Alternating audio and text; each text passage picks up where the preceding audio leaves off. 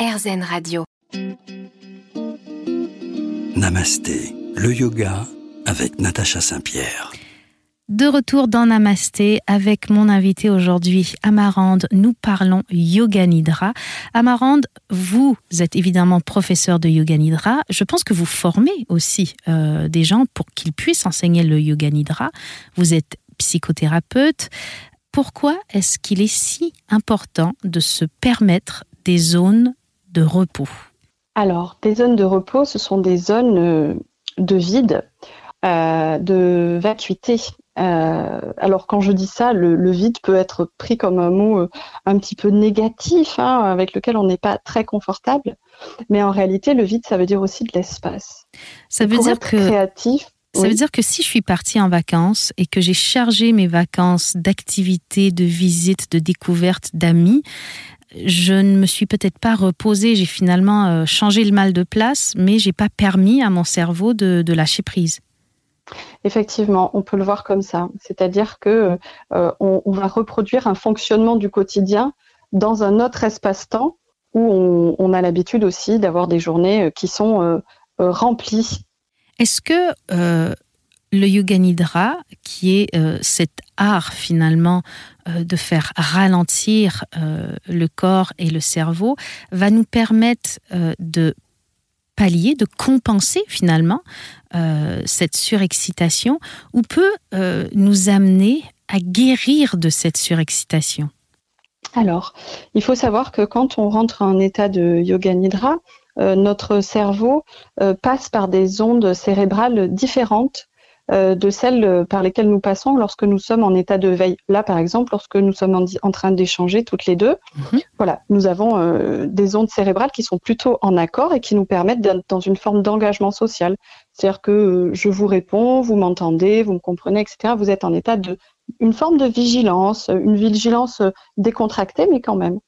Alors que quand on rentre en état de yoga nidra, eh bien ces ondes cérébrales vont changer. Et il s'avère en fait, ce sont ces ondes cérébrales notamment qui permettent la neuroplasticité. C'est-à-dire que notre cerveau est un organe plastique tout au long de la vie. C'est-à-dire qu'il est capable de se régénérer et même de, en partie, s'auto-guérir. Mais pour ça, il a besoin d'être dans un état particulier. On nous a souvent appris que les, Pardon, on nous a souvent appris que les cellules du cerveau ne se régénéraient pas. C'est totalement faux alors. C'est tout à fait faux. En fait, les études, la recherche euh, avance sans cesse hein, sur la question euh, du, cerveau, des neurosciences. Donc, c'est une pensée qui, avait cours il y a quelques années, mais en réalité qui est battue en brèche. En fait, vous pouvez travailler pour votre neuroplasticité tout au long de la vie. Alors évidemment, si on a euh, des problèmes de santé mentale euh, qui peuvent être causés par le stress, qui peuvent être causés par le surmenage, je pense euh, aux, troubles de l'anxiété, aux troubles de l'humeur, le yoga nidra peut être une bonne forme de traitement.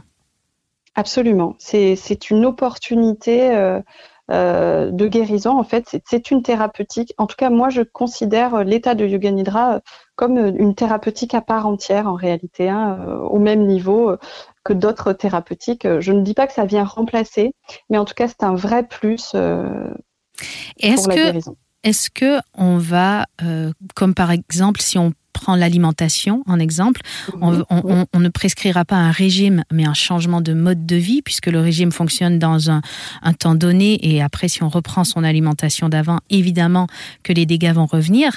Euh, mhm. Avec le yoga nidra, si on installe cette pratique dans notre vie, on va aller mieux. Euh, est-ce qu'il faut qu'on conserve cette pratique ou si on, arrête, on ralentit? Comment on installe, comment on crée l'espace au yoga nidra dans notre vie? Alors, c'est vrai que euh, comme toute pratique ou comme tout changement, il va être intéressant de pratiquer le yoga nidra, euh, de s'installer dans la pratique. C'est-à-dire que vous allez avoir cette intention de former, de tracer un chemin, une trace, une empreinte en vous. Mhm. C'est-à-dire que plus vous pratiquez le yoga nidra, plus votre esprit et votre corps, c'est ce qui va se passer quand vous vous allongez et que vous branchez vos écouteurs, par exemple, ou que vous entrez dans le cours de yoga nidra. En fait, le chemin se trace en vous. Ce qui fait que cette empreinte, ensuite, elle ne disparaît pas. Et vous pouvez avoir des tranches de vie où vous n'allez plus pratiquer le yoga nidra parce que vous vous en éloignez. Mais quand vous y reviendrez, vous retrouverez naturellement la trace. C'est comme faire du vélo. Absolument, tout à fait, exactement. Bah, c'est formidable. Restez avec nous. On revient tout de suite sur RZN Radio. Namasté, le yoga avec Natacha Saint-Pierre. RZN Radio, vous écoutez Namasté et aujourd'hui je suis avec Amarande. On parle Yoga Nidra. Vous connaissez peut-être, peut-être pas. Je me demandais, est-ce que ce yoga qui est finalement très intellectuel, puisque euh, il se passe principalement dans notre cerveau, peut avoir des ricochets sur notre santé physique, Amarande Absolument. Dans la tradition en fait du yoga nidra, euh, on considère que le yoga nidra euh, s'adresse aux cinq couches du corps. Donc, euh, la, prioritaire n'est pas du tout la couche intellectuelle qui en renferme aussi l'ego.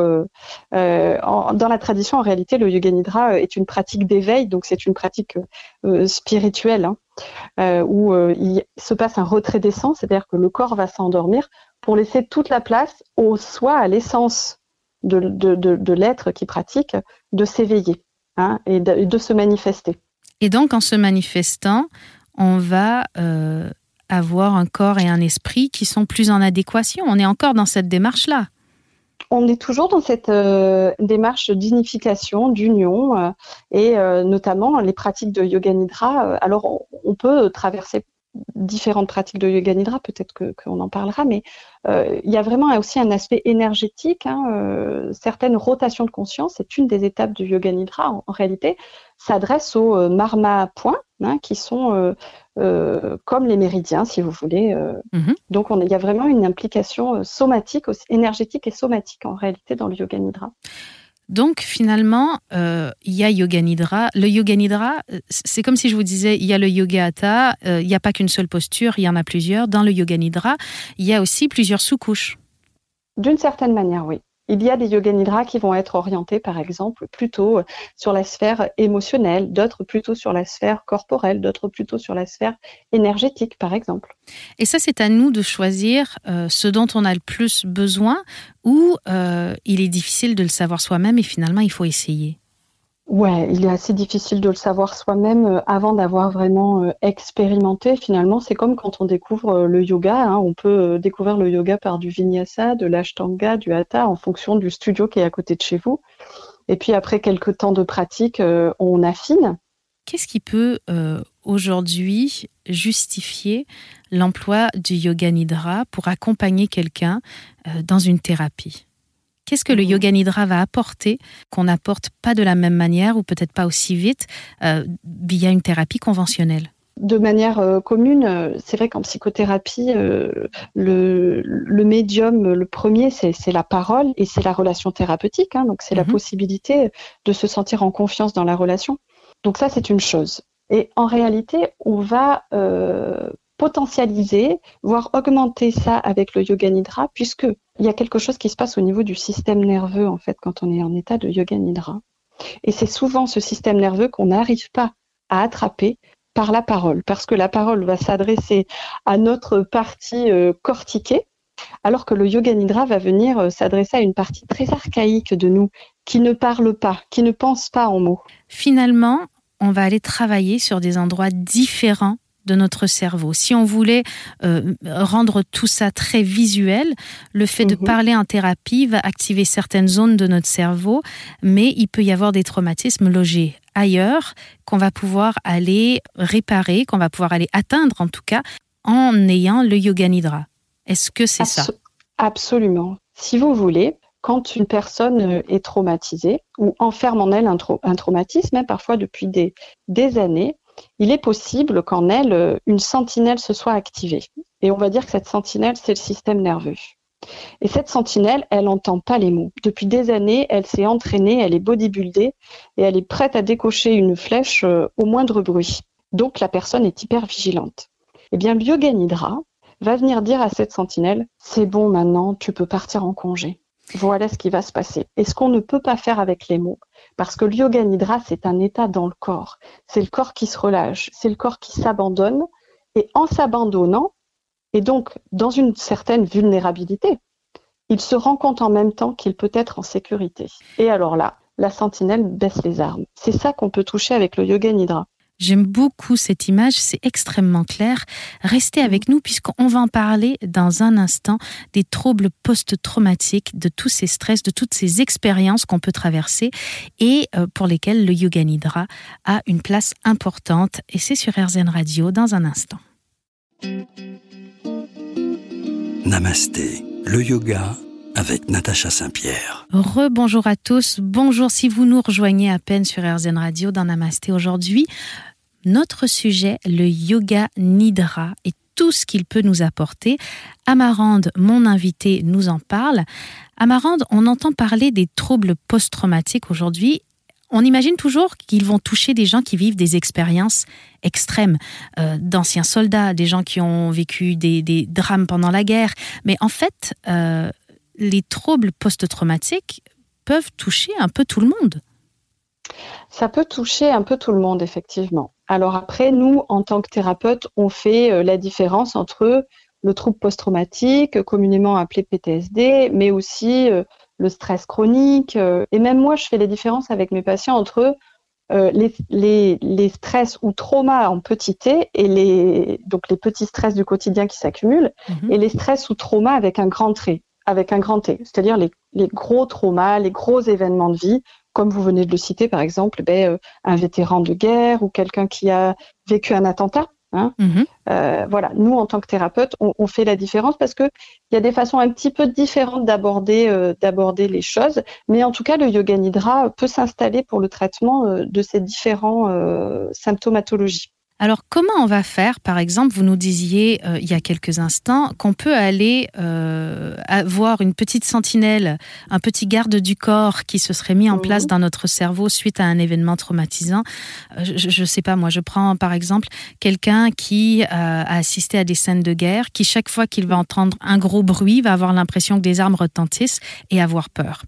Et ça, c'est du domaine du réflexe. Et on a beau dire à cette personne, vous êtes dans un pays aujourd'hui qui n'est plus en guerre, vous n'avez plus à avoir peur, vous n'avez plus à avoir ces réactions. Ce sera au-delà des forces de cette personne que de contrôler ses réflexes et ses réactions.